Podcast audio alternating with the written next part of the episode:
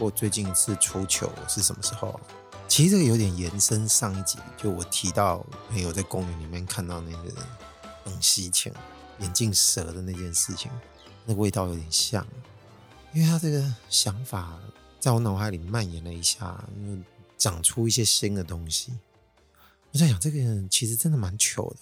但我在上一集讲的时候，其实并没有朝那个角度去探讨啊。这种糗的事情真的让人家难以忍受啊。而且最重要的是，一定有他人嘛。他是有一个不是非常具体的对象，但是可能会有围观群众这种角色存在，所以你会觉得他们在周遭应该就会开始笑你。这种压力是莫名的巨大。所以，我今天要讲糗事的话，我觉得应该一开始就不要讲别人了。我觉得应该反求诸己，先从自己还算有印象的记忆来找寻，就有没有发生过特别糗的事情。大家一边听的时候，应该可以一边回想，就自己发生过哪些程度的糗事。所以我感觉今天应该会讲故事的模式为主。那我就来想想这个糗事，我从小规模的这种小糗开始想啊。这个清晰的记忆哦，还所及的话，应该是还蛮久的了。高中时期，所以不由得有一种感想，就是我发现人年纪开始脱离小朋友之后，你可能就会闭当闭塞，或者是可能有一些比较脱序的行为。一般我们讲中二中二嘛，所以你就会产生一些自己都没有办法预期的后果。就像多年前网络上有那个雷龙帮一样，后来被警察抓去约谈了，那都是国中生的杰作。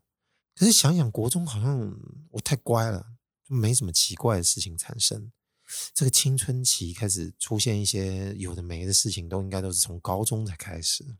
但我发现讲小糗的话，其实会有一个微妙球。这个怎么叫微妙的球？那就要听听看那个故事到底是怎么回事啊？我不知道多少年轻人跟我那时候一样，你念的学校距离家还蛮远的。一般这样状况，应该那时候还住在家里啊。住在外面的几率会比较少一点。总之，因为很远，所以你就必须要很早起床，然后就要搭公车啊，或是其他大众运输这种系统。我那个年代老了嘛，那时候还没捷运，所以你要不就是火车，要不就公车吧。那当然，如果你越来越靠近学校的时候，不管是哪一种站，相对同一个学校的同学出现的数目就会开始变多。那因为我住得远，我一开始其实觉得可能往这个学校方向在那边等公车的人应该很少。就发现其实还是有啊，而且学生作息也必须比较规律嘛，因为你常常都必须要几点之前就要到学校。后来我就慢慢发现，跟我在同一站等车有一个女同学，但我不认识她是谁。那当然她也不知道我是谁啊，只知道就大家都穿制服，同一个学校的，天天等公车，那就这样看来看去，那你可能也觉得也没什么。但你知道，年轻的时候你总是会胡思乱想，这胡思乱想就。在那种等公车的时候会开始产生了，然后我们每个人其实，在同一个规律的日子、同一个场所做同样的事情的时候，你应该都会习惯在同一个位置。所以我们在等公车的那个时刻，你也会选择一个比较常站的地方等公车来啊。这位同校的女同学，她站在我稍前面的地方，这个前后要怎么看呢？以车子前进的方向来说的话，他应该是第一个先遭遇到，我是第二个遭遇到的。那我们不是在等公车的时候，你平常也不大会张望吗，你顶多看的方向就是朝车子来的方向看喽。也就是，所以如果你是那个女同学，你冷不防回头的时候，应该都会看到我就是朝她那个方向看。但事实上，我不是在看她嘛，我是在等车子来。或者每个人如果日子都过得非常专心，你也没有想东想西，也不会四处张望的话，其实照理讲。这个女孩子应该不会知道我在看哪个方向嘛，因为我们的头都一直是往前的。当然我是看得到她的行动，但我当然心思也不在她身上。但还有个原因，因为她不是我的 type 嘛，所以，呃，也就这样的咯。但自从他有一次四处张望，回头发现我看往那个方向开始，我就发现他常常会回头看一下我，看一下我。那你也知道，大家念高中的时候就开始就有很多小剧场。那个自作多情的这个情绪就会出现，然后我就想说，他该不会在注意我吧？因为我也四处张望一下，旁边没别人啊。我说，那是不是因为我一直往前看，就造成他的误会啊？他就以为我一直在看他。他说，干，那我也不可能不看他，要不然我看哪里？这样也不是太做作了嘛？对不对？但因为我现在是要说糗的事情在这，当然还不是。这只是一个铺垫。你看，今年累月下来，那我记得好像这个等公车这件事情，从他开始会回头注意我，一直到我现在接下来讲发生的事情上，我觉得应该也过了一年多了，有两年了。也就是前面其实大家都酝酿了蛮久了，其实我们都没互动，只是几乎都很巧，大家都在同样的时间上那个公车。然后现在时间就来到我刚刚说已经过了，可能一年还是多久？想当然，因为刚刚说学校距离很远，就代表我们现在上公车的位置都是很前面几站，所以我们一定都是有位置坐的。但一般本来你就不会坐得很近，反正大家都是避暑避暑了。但那一次就刚好，他坐在我正前方。那我们都是坐在这个公车后面，都是那种四人座、四人座的。你知道，这公车有时候过了五年、十年之后，都会换一些新的车型嘛。至少我在念书的那个年代，后面几乎都是清一色，左右两排都是四人座、四人座、四人座，也没有什么高低起伏。可能是因为那时候也不流行什么低底盘公车，所以大家的视线跟位置的高低呢，全部都是一个呈现水平状态，就很平。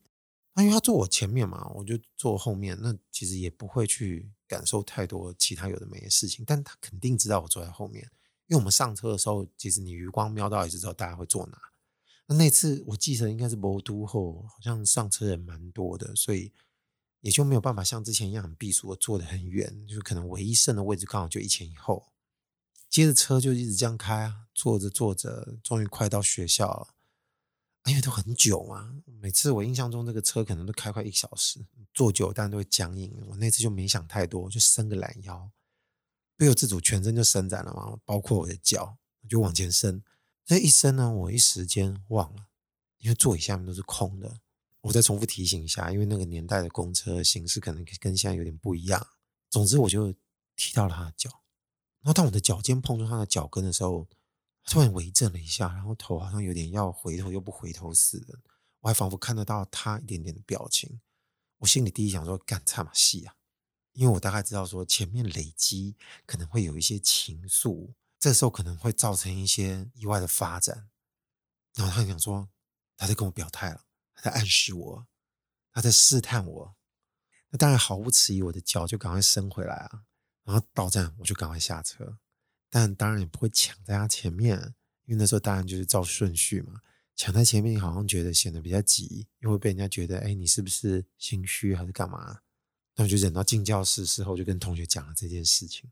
哦，我们那个高中是男女分班的，所以你也知道，整个班上都是男生的时候，讲这种事情就会特别着急。然后说，哎呀，怎么样？他喜欢你啊什么的。所以那时候，在我跟我们那群同学的眼光看来，会觉得。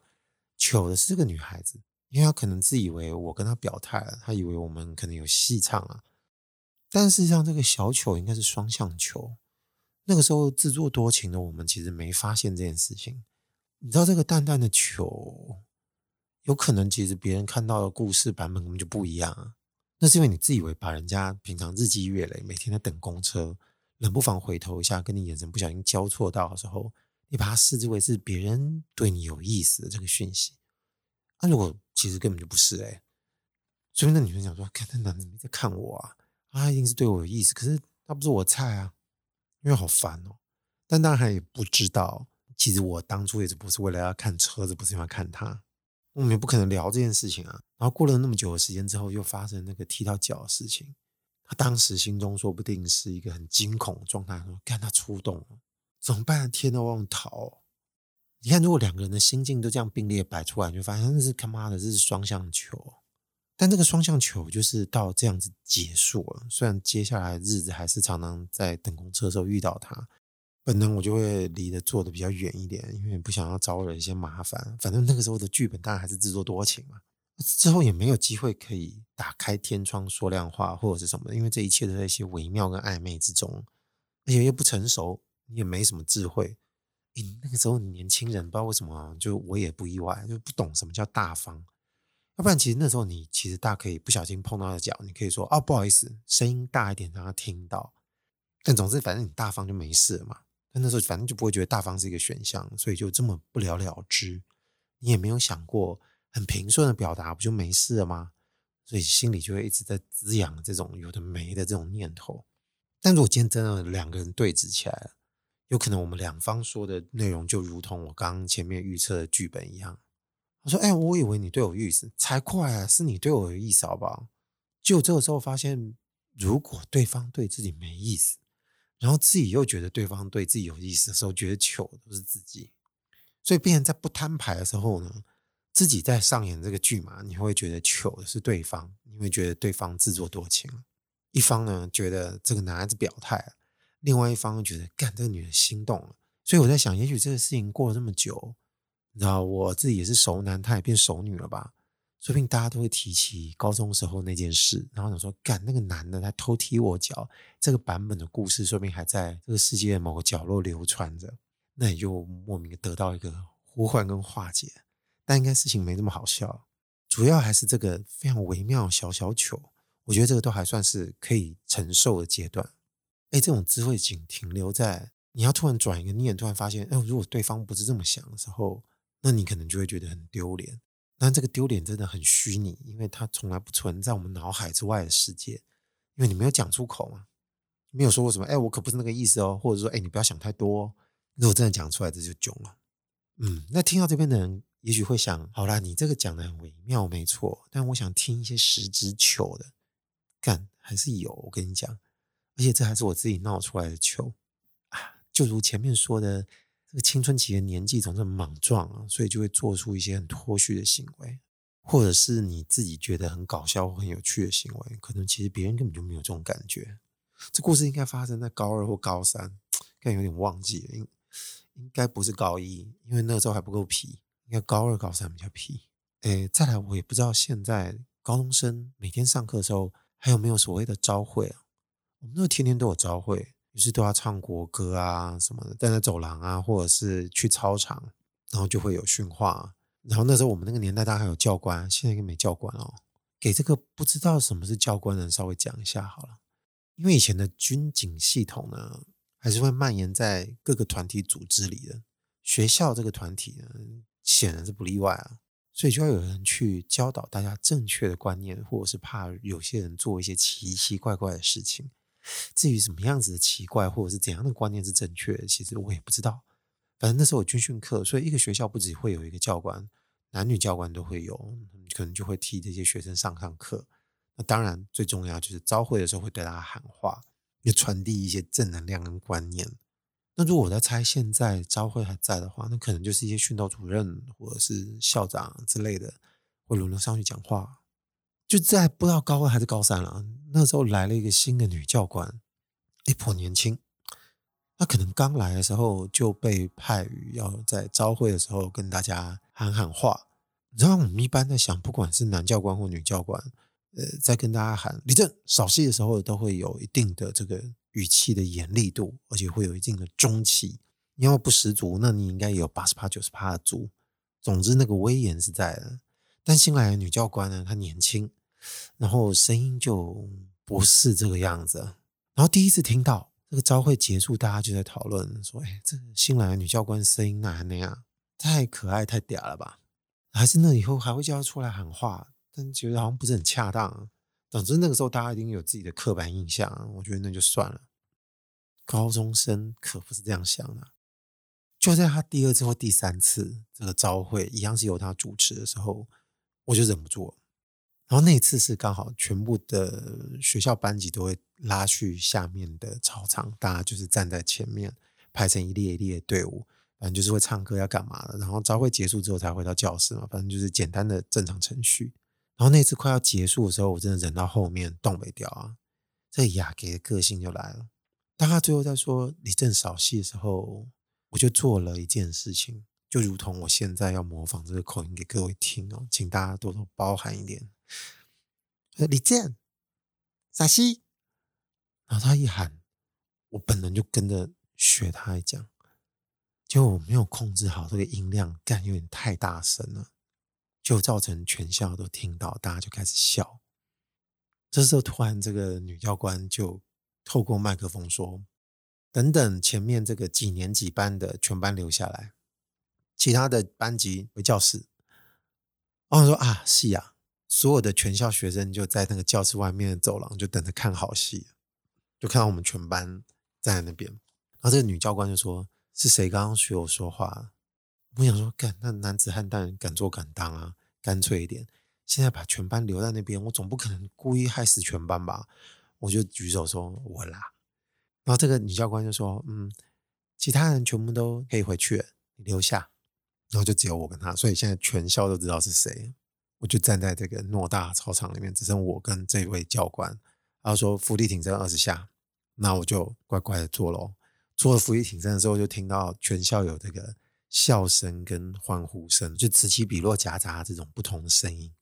其实这个教官人蛮好的，他一样用他这种很温柔的语气对我说：“下次不要再这样了，知道吗？”然后我说：“好了。”那我就回去了。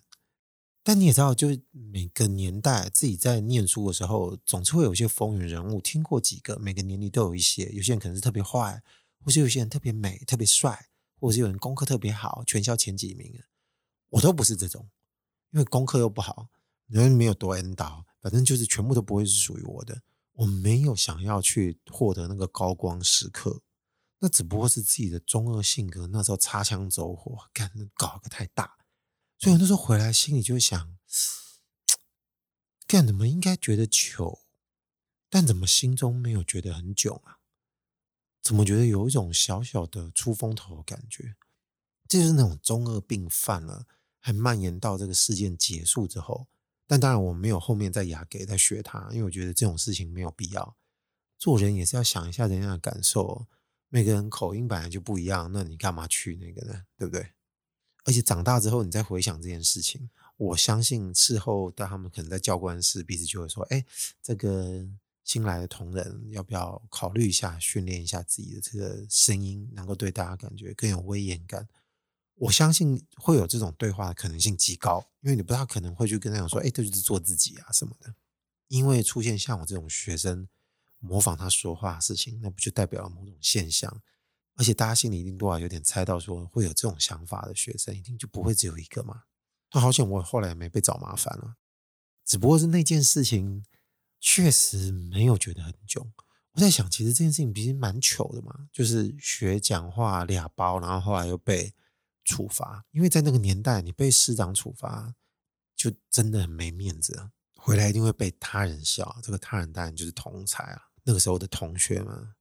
所以我认为应该是，如果我常常在出风头，然后出到那一天被踢到了铁板，可能就会觉得那天是我很囧的一天，很羞耻、很糗的一天。但因为我平常就不是这种人物，所以我突然在同一个时间达成了两件事，一个就是出风头，一个就是被处罚。所以我的比重就会 focus 在这个出风头这件事情上。同样跟刚刚那个踢到人家脚的事情一样，都一样都是内心的认定，我就会觉得，哎，好像这也没什么。事后如果有人把这件事情谈起来的时候，我根本都不会阻止人家去讲。就像现在，反正你也不认识我，我也不认识你，听这个东西就没什么包袱啊。哎，这样讲到两个事情啊，一个小一个大，怎么都没有特别糗啊？那总是要发生一些经典的糗吧？所谓的经典糗，就是你可能比后谁。会产生那种像百战百胜那时候这个游戏的这个配乐，那种骨斗的声，很赤裸的说就是骨斗了，一定有啊。那我应该要讲这种最快速、最便捷，而且一定是包准糗的事情。我发生的大不开应该是后来已经进社会入职场了，当然它就不具备前面说的，可能它有些故事性啊，前面还有其他的角色跟脉络。这就完全纯然的滑倒，那它是怎么样的场景？只能叙述这个部分而已。另外还要讲讲那个时候自己是什么形象啊？做设计这一行，那时候我已经做一个室内设计师了。那你知道做设计师平常就会给给拜拜，就是穿一些可能看起来比较一般的米件。但事实上，设计师其实像我们这种做空间设计的，蛮狼狈的。一天到晚跑工地，然后跟别人讨论事情，其实没有很光鲜。反正光鲜都是在别人面前摆谱的。然后我记得那一次。刚从某个工地要回公司，中午时间了，很饿嘛，想说那买个面再进公司。回到桌上边吃边赶图，边在做一些东西。就那天刚好下大雨，当然有带伞，所以哈哈，我不是在外面跌倒了。听起来是不是还蛮安全？其实也不，我是收了伞，急急忙忙要进我们楼下这个办公楼大厅发生的。其实说我们做设计看得很烦的就是大理石。因为到处都大理石，看多了就很烦了。但不是说大理石本身这个材料有罪啊，就是说有时候看着很腻，但是你也不得不用，因为反正它是一个好材料啊。那这种大厅肯定是很多的啊。那你为了让它看起来有点气派或辉煌，或者是要稍微有点样子，那你一直抛光，抛光一直的 good good 啊。那说真的，我们那时候那个大楼也不是多气派，但是一定在大厅会装的样子，这种大理石的几率太太高了。要不然一般也可能会做抛光石英砖。反正都是那种光亮的，一定很滑。那你说他是不是会用止滑垫在前面？一定会有，想说至少让你鞋底不要淋到水。但是那天雨真的很大，所以可能每个人身上带的这个水分还是挺多的。所以就算你踩经过了那个止滑垫，落了一些水之后，其实你脚底还是湿的。那整个大厅的情形就是还是湿滑湿滑。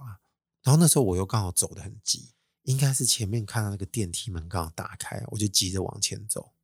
所以我就拎着我的包，跟提着我这个一碗汤面，然后哎，电梯，接着就 good 啪，这个啪的声音啊，我整个人像狗吃屎一样，就直接大字型趴在整个大厅的这个地面上，就我的身体的肉就直接趴上去。我人不是真肥，要么够嘛是哇，所以那个身体趴到这地面上的声音。哎，你从来没有机会可以听过，原来他是可以这么大声，除非你真的叠了一个狗吃屎。然后刚我说这是中午嘛，所以进进出出来来往往的人超级多的，不管在我的左右前后，都有人目睹了，就是有一个人直接大家面前上了一个大不该的动作。如果这个球的有一部分的功能是可以让大家稍微笑一下的话，那我觉得至少在这个 podcast 的场景的时候，应该也让大家能够稍微。享受一下这个状况，而且应该有人一样跟我担心同一件事，说看那个面有没有散开来。真的好险，那个面没有破，因为那么大力到整个人趴下去，那个摔在地上，汤面哦，要用塑料袋装起来的，碗是另外装的嘛。我真的是蛮糗的，这个糗有一部分因素是来自于你自己本身这个滑稽的动作，还有一部分是这个当下第立即反馈给你的评级。这个评级是什么？就是评鉴你这个东西多糗的等级。怎么会有评级呢？也就是旁边他人的反应。如果今天大家都是熟人哦，那肯定哈哈哈，就是直接给你笑出来。我觉得这个都还不算特别糗，你顶多就是以后就被大家放上 IG、抖音，重复被播放。那如果是陌生的人，周遭可能说：“哎呀，你还好吗？”会想要去扶你起来啊。或者是离远一点的人，可能还来不及去扶你，但是他心里就会开始说：“看刚刚那个样子也太好笑了。”那我那次在这个施华大厅，整个大不该，我得到了什么评级啊？趴在地上，我耳朵还是蛮灵光的，我听到的是完全都不是这种声音，我听到的是群众不约而同的，全部都是这样的声音，就是大家都哗然啊！我不知道这个评级还可以到哗然的程度哦。所以，我得到一个结论：在这种公共场合，如果突然是处于这种滑倒，或者是被东西撞到，那最耻的境界应该就是大家是哇哗然，因为他第一时间就承认干嘛这搞超大，哎呦，真的是没料到会这样，你这人更搞一个太大吧？所以本能的、很真实的反应就是惊呼，等于说你是惊叹于现在这个事情发生的多么扯。所以这个前面的瞬间是先被这个情绪给占据了，后面才开始就开始，你可能可以给他一些评价。最前面是评级，后来才会出现评价。如果这些事情没有很大，那通常评级就跟评价几乎是同时出现，就你马上就笑嘛或什么的。然后就在那个当下，因为大家那个哗然的声音是我还没爬起来的时候就已经听到，你知道趴下去一定没有办法忙起来啊。听到啊 这个声音的时候，我在起身，所以我反而是第一个笑出来的人，因为我觉得这也太可笑吧。那我还自己主动对周道人说：“哦，没事，没事，没事，没事，没事，没事。”因为有人准备好像要开始靠近我，想要扶我起来，或者是看我还好吗？那我只能暗自庆幸，好险我的嘴没有张开，你知道，就是我的头、的牙齿没有撞到地上。如果真的是撞到地上，那可是受伤了。就像我前面说，有人会把这个影片放在 IG 跟、抖音的这个道理一样，谁没看过在别的地方看到人家有那种大不该的画面？一定有。我以前看到有一个是在大陆，应该某个城市的这个地铁，上海是哪吧？有人就拍那个监控，因为有个女的可能她要下这个楼梯，而且我去过中国的应该都知道，他们那个大部分的楼梯也是爱用大理石，所以如果你一样没有控制好，那你可能就会骨头。那好死不死，他们有很多地方那个连楼梯都是用大理石，我说你疯了吗？但反正就是大家都是这样，真的是如此，所以大家就乖乖走。那影片中这个监控就看到这个有一位女士下楼梯，那美都后急着下去又没有抓扶手，所以最后她就骨倒的时候又没有第一时间扑倒，等于说她一个踩一个空，又再一个踩一个空，变成高速下楼梯。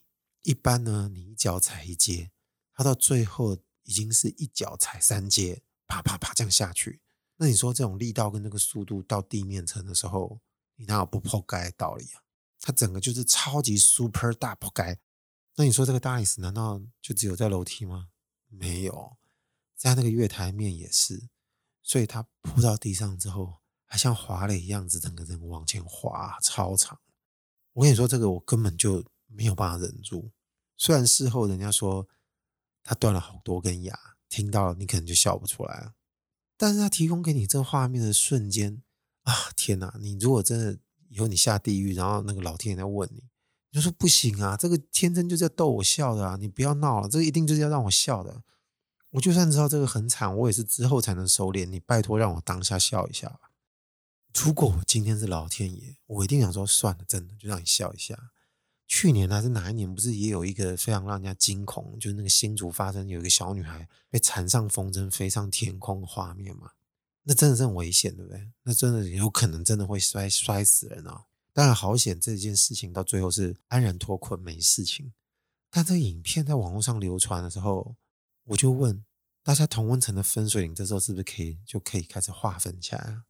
有不小心笑出来的，自己现在在耳机的那一头举个手。没有的人呢，那你也不要太生气，还是可以继续听一下我这个节目，因为我没有鼓吹大家都要嘲笑别人。